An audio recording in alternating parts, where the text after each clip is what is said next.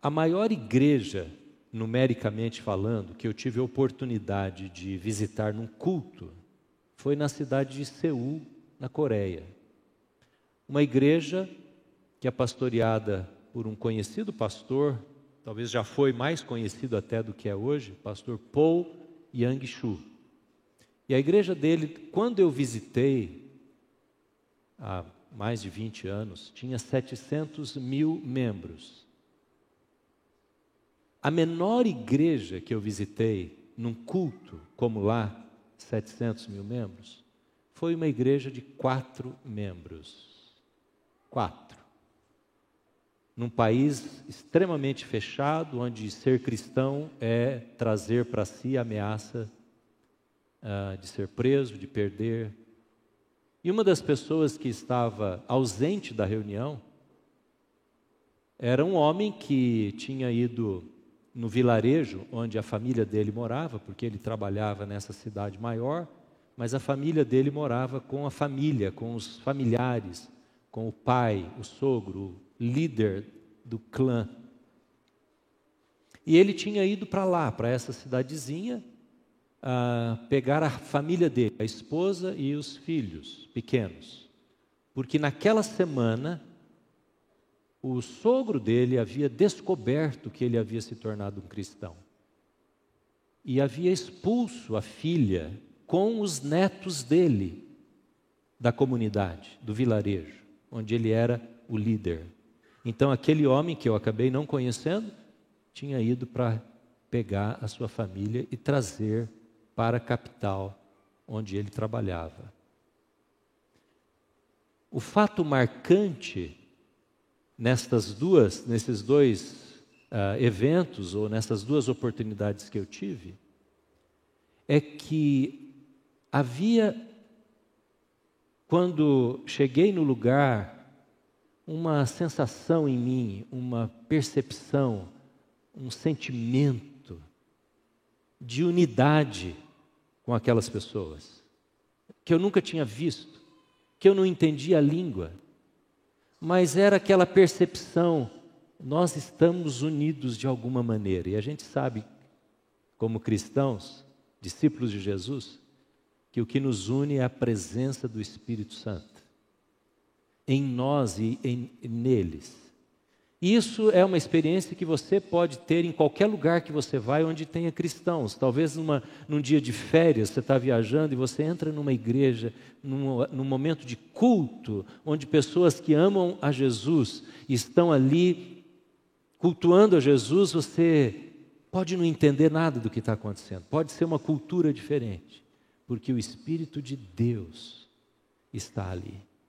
Eu quero falar hoje sobre encerrando esta série é, do Espírito Santo, é? essa pessoa extraordinária, eu quero falar sobre ah, capítulo 2 de Atos. Capítulo 2 de Atos traz, na verdade, o início de tudo. A gente fala o início de tudo como se não é como se não tivesse história anterior. É lógico que teve. A história é desde Gênesis, não é? quando o propósito de Deus está para ser feito e Ele está escrevendo a história dele, a missão dele na terra. Mas Atos capítulo 2 é o momento em que a igreja recebe esse dom divino, que é a pessoa do Espírito Santo, e através da presença do Espírito Santo, a igreja deixa, veja bem o que eu vou dizer, a igreja deixa de ser uma notícia para um povo étnico, para uma região pequenininha do Oriente Médio, chamada Palestina, chamada Israel. A igreja deixa de ser uma notícia que estaria restrita àquele povo e àquela cultura, para ser agora uma notícia que deveria chegar até os confins da terra, a todas as nações, a todas as etnias, para ser transmitida em todas as línguas. E é tão bom quando eu vejo aqui a linguagem dos surdos, Libras, sendo usada. Porque o propósito de Deus é que todas as pessoas, em todas as partes da terra, recebam aquilo que foi iniciado lá em Atos capítulo 2. É sobre esse texto que eu quero compartilhar com você, especialmente porque hoje, como já ouvimos aqui, é o aniversário da nossa denominação. E quando o Espírito Santo chega sobre a igreja e traz esta vida de Deus, que não era conhecida até aquele momento, ele chega para criar e estabelecer aquilo que Jesus havia dito meses antes. Eu edificarei a minha igreja. E o Espírito Santo vem para cumprir a promessa que Jesus tinha feito, o Pai vai enviar o Espírito Santo, ele vem e cumpre a promessa do Pai e estabelece ali aquilo que então passou a ser chamado de igreja. Então, na verdade, a igreja não tem 119 anos. A igreja nasceu em Pentecostes. Naquele dia, nesta festa que era uma festa ah, praticada ou celebrada pelos israelitas, pelos judeus, desde o Gênesis. Ou, desculpa, desde o Êxodo.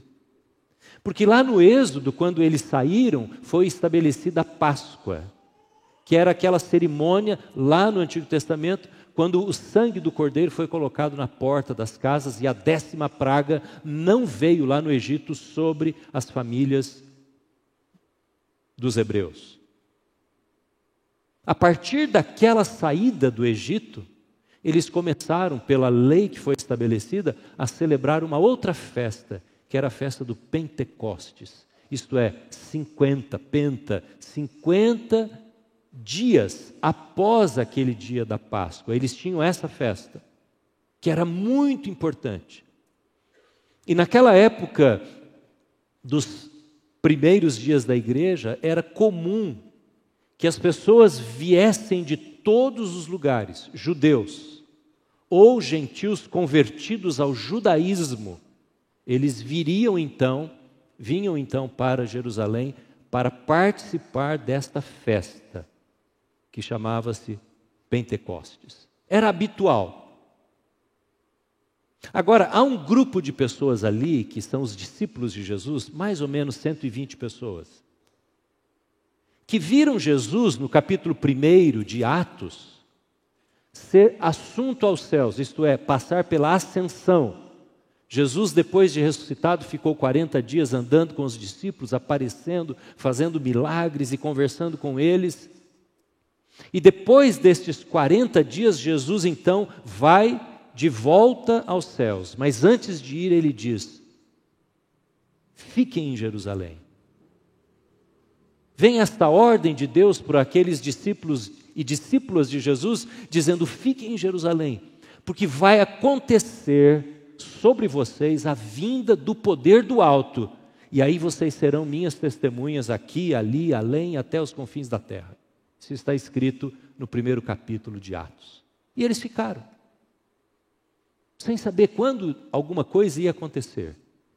E eles então ficam em Jerusalém e a cidade começa a receber aqueles visitantes, viajantes, né, vindos, peregrinos de todos os lugares. E se você pega o mapa de Jerusalém e vai pondo de onde eles vieram, você vai fazer um círculo de todos os povos em volta da Palestina, pessoas vindo para a festa de Jerusalém. Os nomes dos lugares estão escritos aqui neste capítulo 2, no versículo 8, 9, 10, estão todos aqui mencionados. E agora eles estão então recebendo aquela enxurrada de pessoas, aquele monte de gente chegando na cidade, mas eles continuam esperando o que Jesus havia dito. Fiquem aqui. Por que, que Jesus disse fiquem aqui? Porque muitos deles não eram dali. Eles não estavam ali para celebrar o Pentecostes. Estavam ali porque Jesus havia mandado. Muitos deles eram lá da Galiléia, do norte, em volta do mar, que é chamado mar, mas é um grande lago da Galiléia. E eles tinham que voltar para casa, como Pedro, como André e os outros pescadores, para sustentar suas famílias, mas havia uma ordem: fiquem aqui. E eles então ficam até aquele dia, 50 dias, quando acontece isso que está narrado em capítulo 2. Diz assim: chegando o dia de Pentecoste, estavam todos reunidos num só lugar. Eles estavam, muito provavelmente, em torno do templo. E eles estão ali porque todo mundo está ali, ali é o evento, ali é a celebração. E eles estão no templo esperando alguma coisa acontecer. E diz o texto, no início do versículo 2, mantenha sua Bíblia aberta, diz assim: de repente, de repente, começa a acontecer uma coisa extraordinária. Um milagre começa a acontecer. E ali então é o parto, podemos dizer assim, da igreja de Jesus. Aquilo que foi prometido através dos patriarcas Abraão, Isaac, Jacó, aquilo que foi ah, mencionado pelos profetas, aquilo que foi dito por Jesus: eu edificarei a minha igreja, agora é a hora, agora vai nascer a igreja de Jesus. E ela nasce com duas marcas, aliás, são várias marcas, características no seu DNA, mas eu vou mencionar duas para você. A primeira marca, a primeira marca que nós encontramos na igreja, já aqui nesse capítulo, é que a igreja nasce com um testemunho relevante. Você pode repetir essa, esse título aqui que eu dei para essa marca? Um testemunho relevante. Eu pensei em algumas palavras, alguns adjetivos para designar esse testemunho. Eu pensei em atraente, pensei em poderoso, pensei em amoroso, pensei em tocante, vários adjetivos, mas eu cheguei a esse relevante. Por quê? Por que, que a igreja nasce para ter um testemunho relevante? Porque conforme o texto vai mencionando, eu quero agora pedir que você me acompanhe aí, quando eles estavam reunidos, de repente veio sobre eles o Espírito Santo e o Espírito Santo se manifestou a eles. Eles viram, eles viram, ou por uma visão espiritual, ou com os olhos mesmo da carne, viram o que está escrito aí no versículo 3: o que parecia línguas de fogo que se separaram e pousaram sobre cada um deles. E eu imagino como que uma figura de uma labareda, porque no Antigo Testamento, onde havia fogo, havia manifestação de Deus, como na sarça ardente, não é? E esta labareda, imagina uma, uma, uma imagem de uma chama, como estas três que nós temos aqui na nossa logomarca da IPI do Brasil. Tem três chamas aqui, né? três ah, labaredas queimando sobre este lenho verde, esses galhos que estão aí. E elas começaram a esparramar no meio daquela multidão, milhares e milhares de pessoas, mas dentro desta multidão, 120 estavam ali. E quando esta imagem veio, parecendo isto, parecendo isso, foi assim que Lucas, que ouviu a história, um historiador, um médico cheio de é, preocupação com os detalhes, ele foi ouvindo a história escreveu esse livro muitas décadas depois. Ele vai e diz: parecia línguas de fogo que pousaram sobre eles. E por que, que o testemunho é relevante a partir daí? Porque estas línguas que vieram para cada um daqueles 120 que estavam ali, homens e mulheres, e jovens e idosos, se transformou na capacidade de falar em idiomas. Estas eram as línguas que Lucas se refere. Porque diz o versículo 4: ah, todos ficaram cheios do Espírito Santo e começaram a falar em outras línguas, conforme o Espírito os capacitava. Me acompanhe me acompanhe, não tire ainda o seu pensamento deste assunto. Havia em Jerusalém judeus tementes a Deus vindos de todas as nações do mundo. Isso aqui é uma hipérbole, é um exagero. Todas as nações em volta de Jerusalém. E tem a lista que aparece, como eu disse já no versículo 9 em diante. Ouvindo-se o som, versículo 6, ajuntou-se uma multidão que ficou perplexa. Preste atenção nessa palavra, perplexa. Versículo 7, outra palavra importante no início do sétimo versículo: atônitos e maravilhados. Por que isso? Porque eles estavam ouvindo aqueles homens simples, aqueles galileus, falar nos idiomas que eles falavam lá na sua terra. Porque estes homens e mulheres que estavam na festa não habitavam em Jerusalém, eles falavam as línguas da Líbia, da Mesopotâmia, da Ásia, dos lugares mencionados aqui.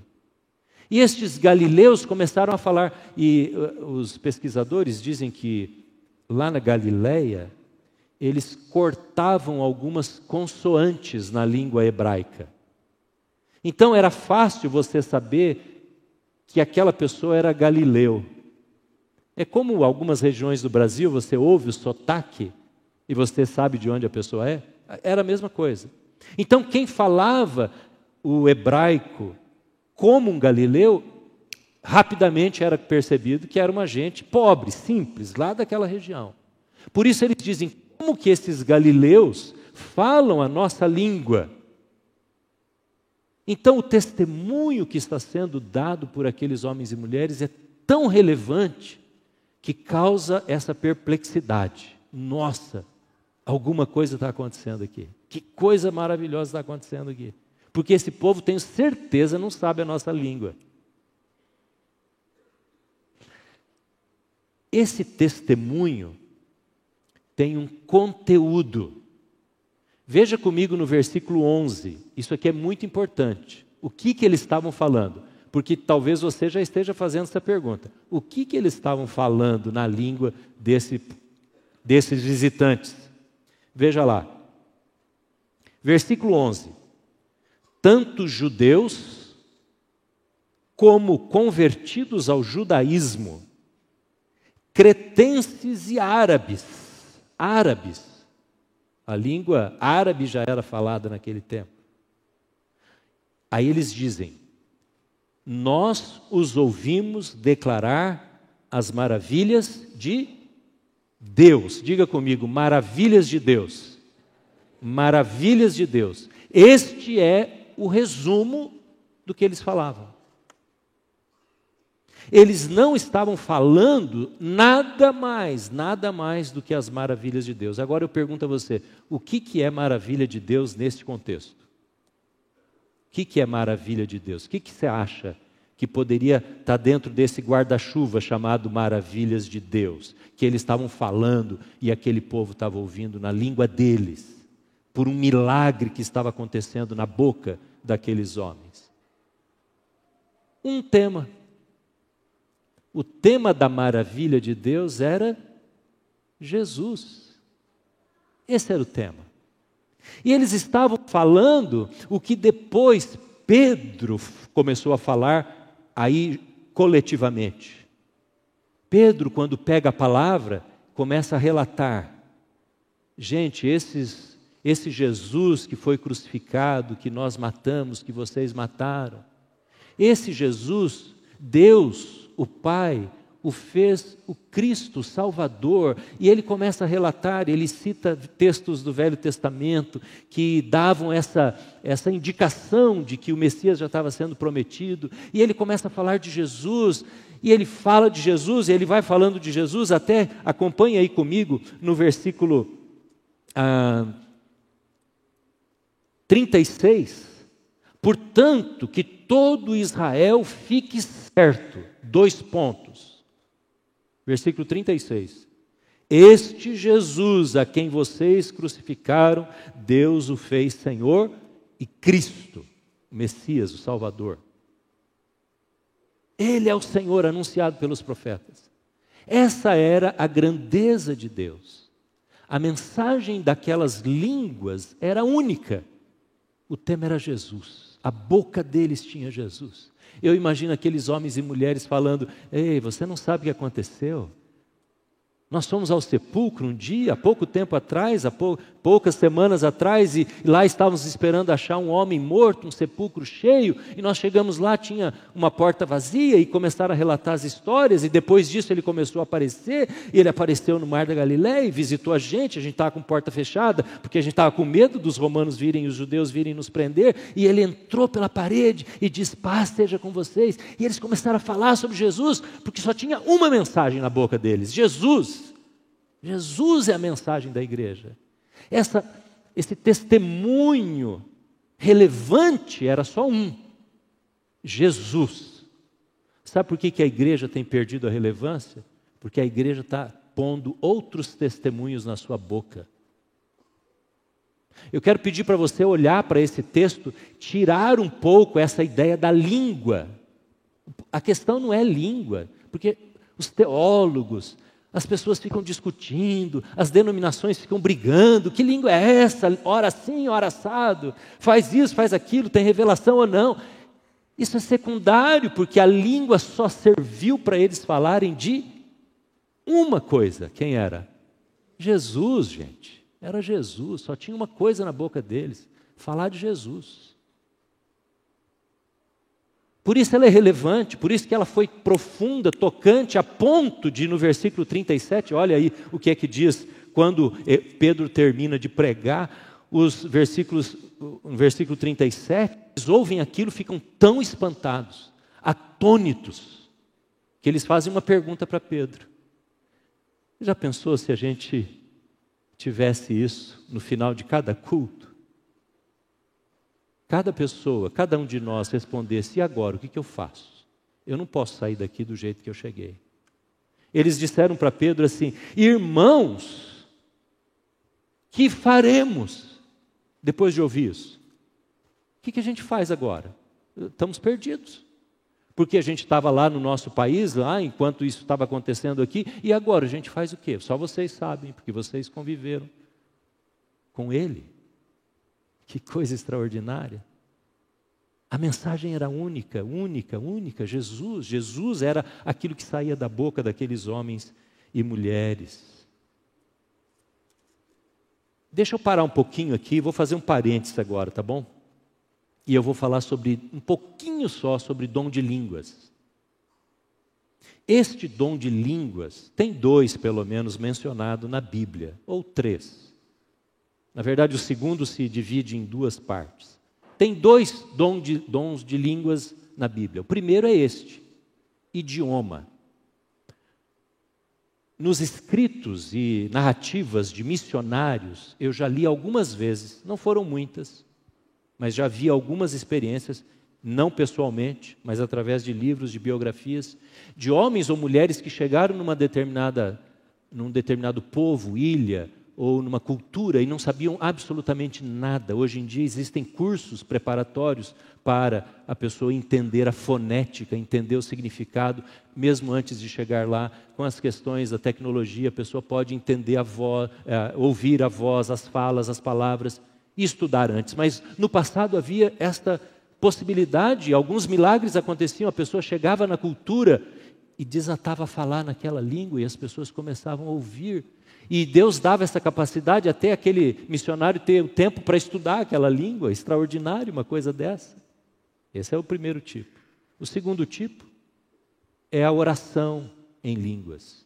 Hoje de manhã, depois do culto, uma senhora, membro da igreja há muito tempo, uma querida, idosa, chegou para mim e disse: Pastor, vou contar uma experiência. Ela relatou para mim, eu disse: Posso contar? Não vou mencionar o seu nome. Ela falou: Pode contar se for para abençoar e, e, de fato me, me abençoou muito ouvir a história dela. Ela narrou uma coisa que aconteceu há 35 anos. E ela estava orando numa crise, porque ela estava sofrendo violência ah, por parte do marido. E ela não sabia o que fazer, como fugir daquela situação, como escapar daquele homem violento, e ela não podia nem sair de casa, e ela se ajoelha, e ela conta para mim: eu me ajoelhei numa noite e eu não sabia o que pedir para Deus. E veio sobre mim uma unção do alto, e eu comecei a orar numas palavras que eu não sabia, e só agora eu estou entendendo que o Senhor falou que há uma oração em línguas. E eu entendi o que, que eu estava orando. Que era uma língua estranha, que eu não sabia falar e nem sabia o significado, mas aquilo vinha sobre mim e eu estava morrendo de medo. E depois de uma semana, ela deu detalhes, eu consegui romper aquela escravidão de violência dentro daquela casa. Eu disse: a senhora estava orando, sem saber o que estava orando, por uma libertação que Deus trouxe para a senhora logo depois desse tempo de oração. Porque a Bíblia fala sobre esse dom. Quando não sabemos orar, o Espírito Santo pode vir sobre nós, pode vir sobre qualquer pessoa. Ela pode orar em português, é lógico, mas ela, Deus pode dar, e segundo Ele, Ele faz isso, não somos nós que definimos quando queremos isso, mas Ele pode dar esta capacidade de orar a Deus, a intercessão. Agora, eu vou parar por aqui, só vou mencionar que, quando a língua é falada na igreja, vamos dizer que a língua é falada na igreja, numa oração ou numa palavra profética, pode acontecer, ela traz em si a necessidade de interpretação, é outro dom. Mas Paulo, em resumo, e aqui eu encerro, diz que a língua, o dom da língua, seja este aqui de Atos, seja o dom da oração privada, particular, ou falada em público, quando tem tradução, interpretação, ela é um sinal para o incrédulo. Isso é um detalhe importante. Paulo está dizendo que quando alguém que não crê, como aqueles homens e mulheres que estavam lá na festa, eles não criam em Jesus, não conheciam nada de Jesus.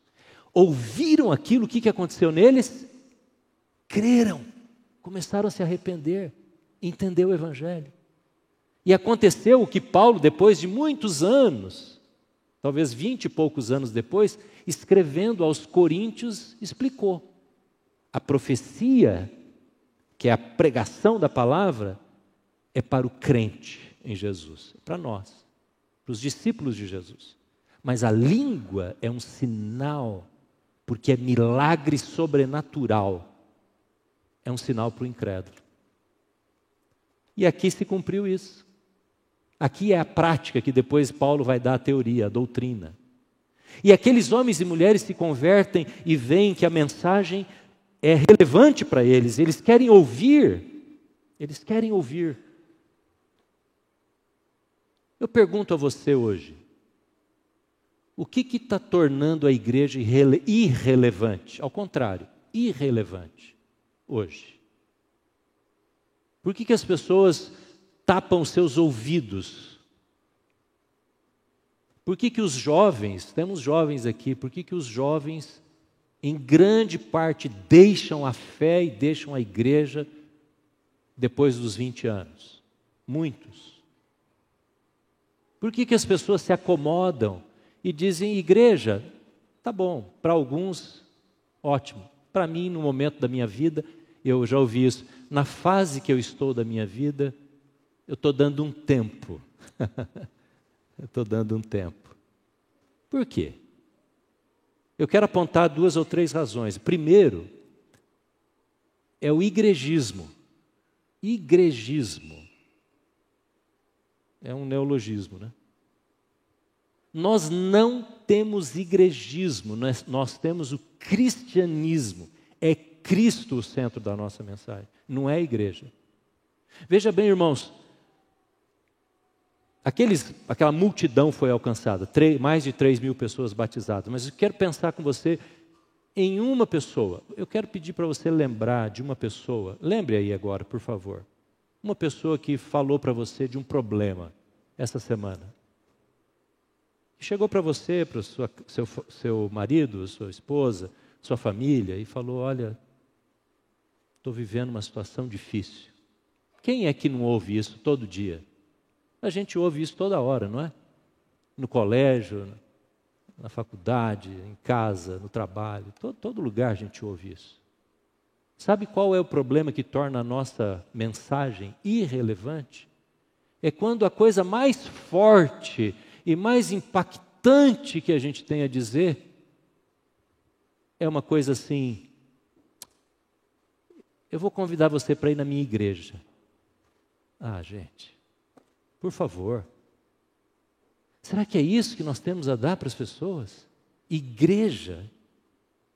Pastor, mas então não é para convidar pessoas para vir na igreja? Lógico que é para convidar pessoas na igreja, a gente se alegra com os visitantes, mas nós temos Jesus para entregar. O tema da nossa ajuda, o tema da nossa comunicação, o tema do nosso apoio é Jesus. Quando alguém chega para nós e diz: Olha, essa situação está acontecendo comigo, eu não posso começar a consolar, orientar e ajudar dizendo: Eu vou te levar para a minha igreja, porque isso é muito pouco.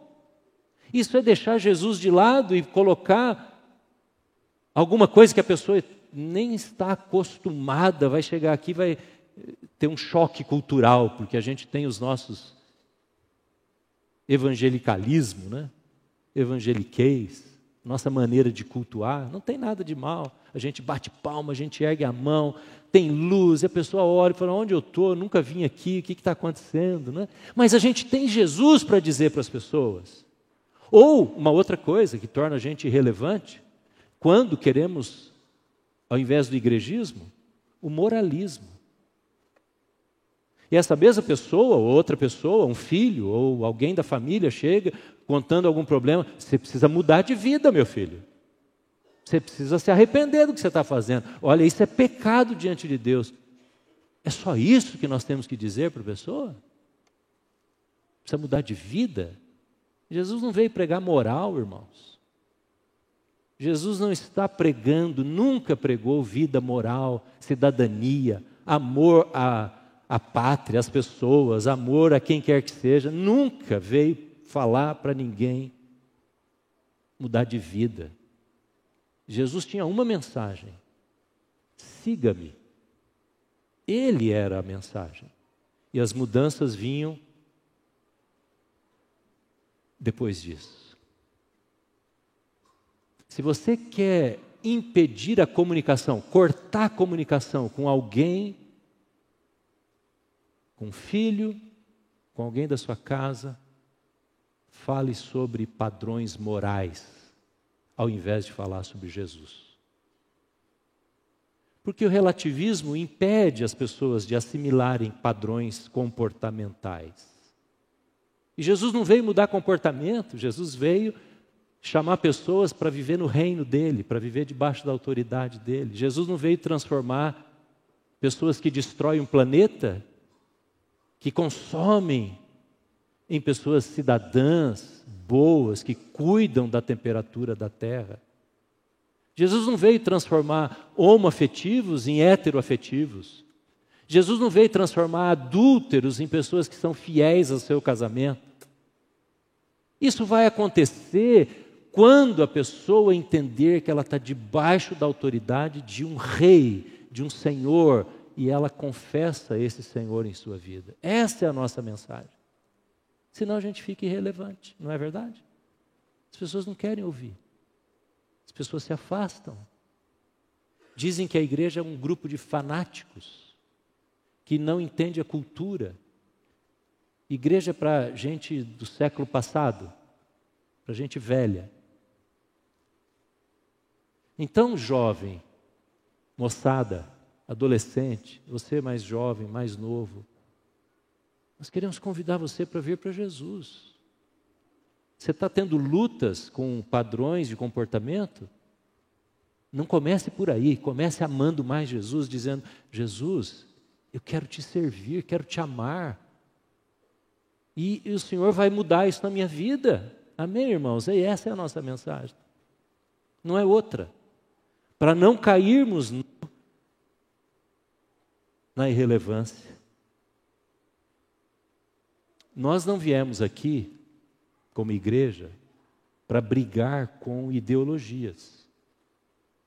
A igreja não existe hoje, especialmente nesses dias, para contrapor eh, as ideologias presentes na sociedade.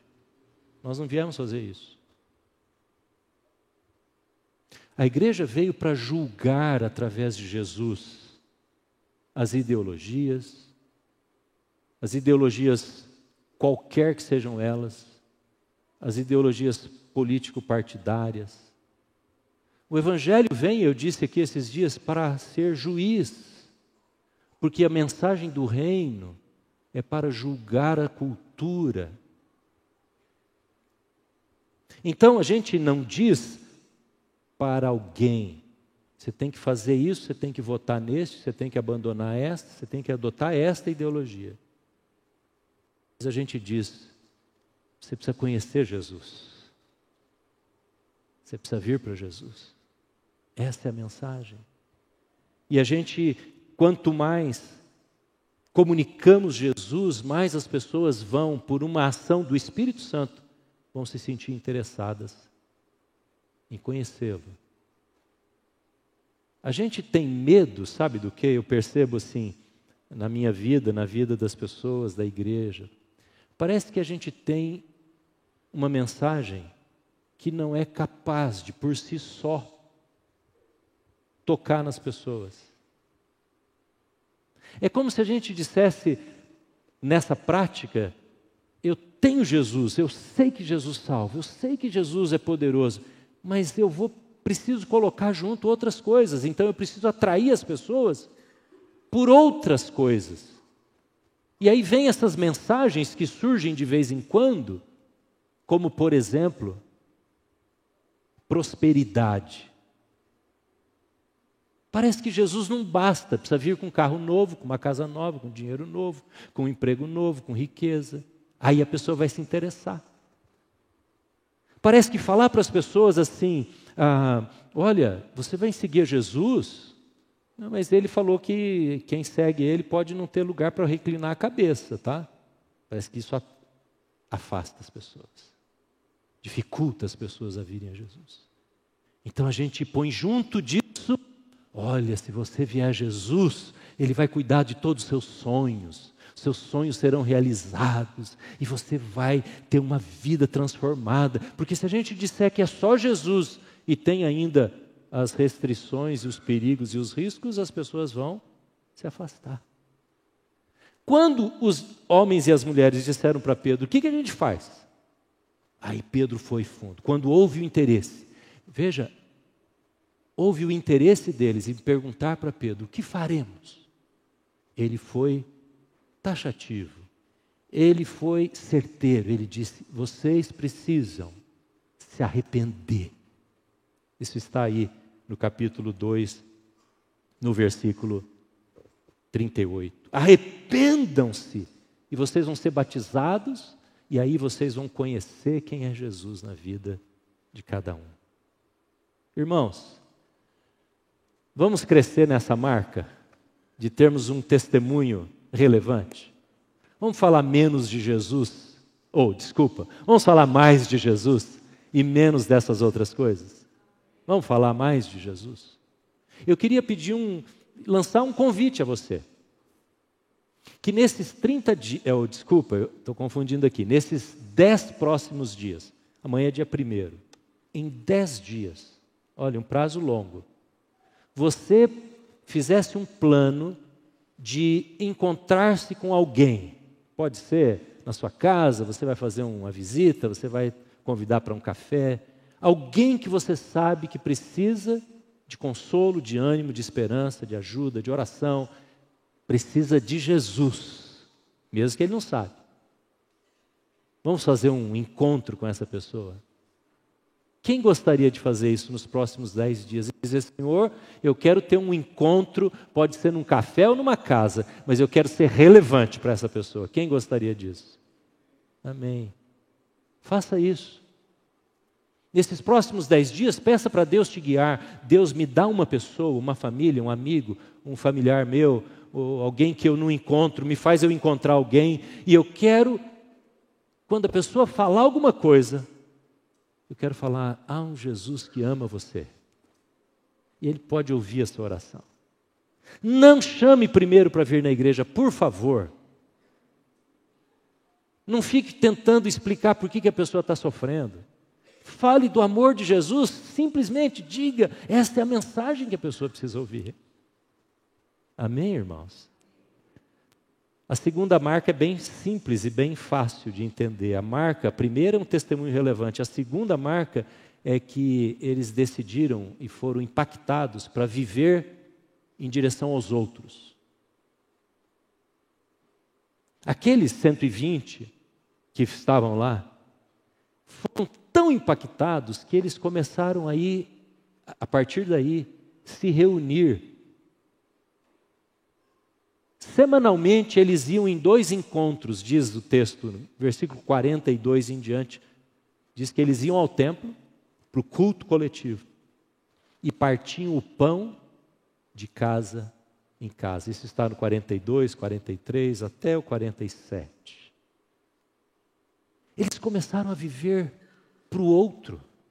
Alguns até vendiam algumas propriedades para distribuir entre os pobres que havia na igreja. Porque eles pararam de pensar em si mesmos. Acho que hoje a gente vive com bastante deficiência dessa marca. A pandemia tirou a gente de perto um do outro, não é? E a gente aprendeu que ficar em casa é uma delícia. Você gosta de ficar em casa? Eu amo ficar em casa. Se eu pudesse, eu ficaria todas as noites em casa. Todas as noites, não sairia nunca. Só domingo, mas domingo eu viria de manhã no culto. Eu amo ficar em casa. Eu amo ver o entardecer em casa. Mas o que o Espírito Santo fez é nos tirar de nós mesmos, como tirou daqueles homens e mulheres, arrancou deles mesmos e tirou essa síndrome, esse, essa, esse, esse hábito daquela, daquele personagem da mitologia grega que se chamava Narciso. Lembra da história do Narciso? Que ele ficou, ele se achava tão bonito, tão bonito, tão lindo, que ele achou um poço de água, né, uma lâmina de água, e ele ficou olhando, olhando, olhando, olhando, até morrer. Porque ele não conseguia olhar para mais ninguém, porque ele se achava tão bonito. A gente tem síndrome de narciso às vezes. Narcisistas, não é? Porque a gente olha para os outros e diz: Deus abençoe quando nós deveríamos sair para ser a bênção de Deus na vida desta pessoa. Nós somos uma igreja chamada, não que ela seja, mas chamada de igreja grande. Se comparar com a igreja do pastor Paul Yang-shu da Coreia, nós somos uma palhinha, uma areia. E aí algumas pessoas dizem assim: ah, eu, eu não consigo me entrosar porque a igreja é muito grande. O problema não é que a igreja é grande, tem muita gente, o problema é que a gente não quer entrosar ou nos relacionarmos com aqueles poucos. Não é para você. Deixa eu tirar uma, às vezes, um conceito, um pensamento que há, não é? A gente precisa conhecer todo mundo, gente. Nossa, eu preciso conhecer as pessoas. Você não precisa conhecer. Você não vai conhecer as pessoas, todas. Mas você precisa de um grupo de homens e mulheres, pessoas como você, que você possa cuidar. Talvez dez, talvez menos que isso.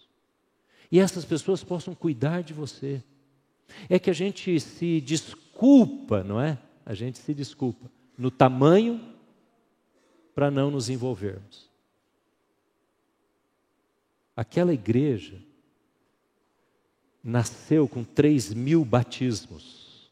É lógico que muitos foram embora, né? Mas a igreja nasceu grande, ela foi crescendo. Chegou um momento aqui em Atos que Lucas diz que tinha 5 mil pessoas, mas eles se reuniam de casa em casa. Não use, portanto, não use você, nem eu, nem ninguém, não use o tamanho da igreja para você se esconder dos relacionamentos.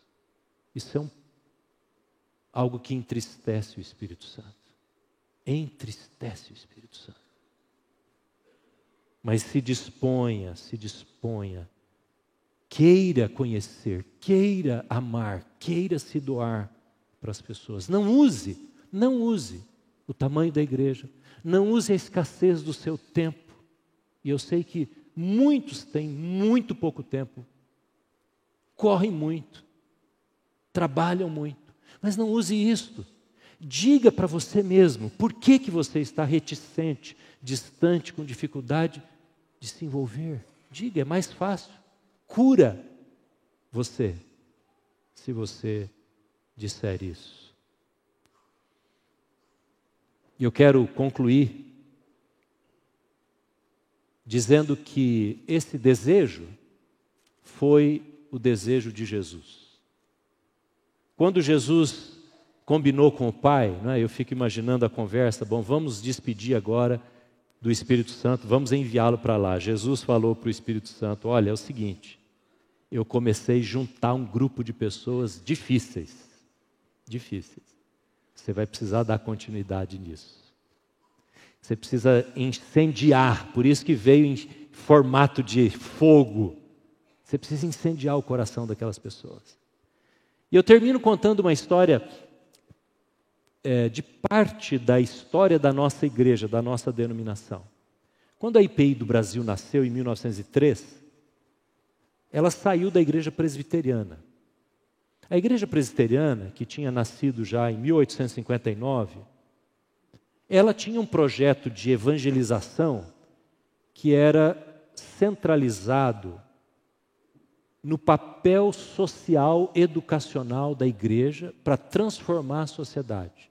É uma maneira, era a maneira que eles viam naquele tempo, como que a igreja protestante, né, naquela época chamada assim, poderia atrair as pessoas e mostrar o evangelho para as pessoas, educando, ensinando. Então a igreja presbiteriana foi plantando colégios.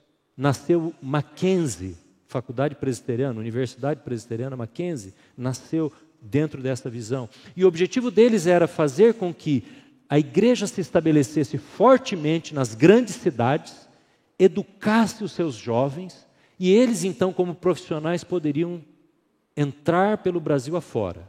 Mas o foco naquela época era a capital, as capitais, as cidades grandes, com a educação e ação social. Alguns pastores brasileiros disseram: não, peraí, isso não é assim que se evangeliza. Nós temos que ir onde o povo está, onde tem necessidade, onde não tem igreja. Então, em 1903, quando a igreja rompe, um dos motivos era nós queremos evangelizar o Brasil todo ao mesmo tempo. Então, eles saíram e os 20 primeiros anos da IPI do Brasil foram anos de extraordinário crescimento. Para você ter uma ideia, igrejas centenárias, a nossa igreja tem 119 anos. Igrejas locais centenárias são muitas. A nossa igreja tem 94 anos, essa igreja aqui. Então, pouco tempo depois do surgimento da denominação desse grupo de pessoas que decidiu ser diferente do presbiterianismo, isso é, ir para ser relevante no interior, onde as pessoas estavam, nos sítios, nas fazendas, nas colônias, as, as igrejas começaram a nascer.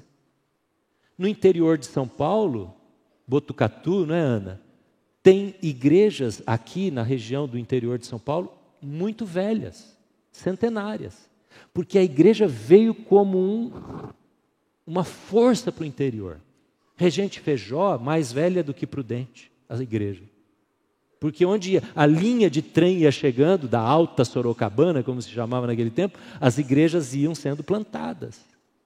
IEP, em outros estados, a mesma coisa, sul de Minas, os pastores iam, eram enviados sem formação, sem teologia, muitas vezes, para plantar igreja, na roça. Eu visitei igrejas em Minas, fica numa verdadeira roça, no meio de, uma, de umas fazendas lá de café, tem uma igreja presbiteriana independente, nesse desejo de ser relevante para atender a necessidade. Não é para ficar na capital, esse era o desejo. No Paraná, assim como quando as cidades eram formadas, tipo Maringá, cidade planejada, Londrina, a igreja chegou junto. Tem a mesma idade da cidade. Porque queriam ser relevantes para a necessidade daquele tempo. O que as pessoas precisam hoje? Talvez a nossa linguagem, quando você for fazer a visita para esse amigo seu, você vai precisar ter um tom de Jesus muito mais emocional do que racional. Você não vai lá para convencê-lo a se tornar membro da igreja, nem cristão, mas você vai lá para falar do amor de Jesus. Porque as pessoas estão aflitas, estão cansadas, estão angustiadas, não é assim? É assim que elas estão. E eu quero convidar você a fazer essa pergunta para o Espírito Santo: como que eu posso, com os meus amigos, ser relevante?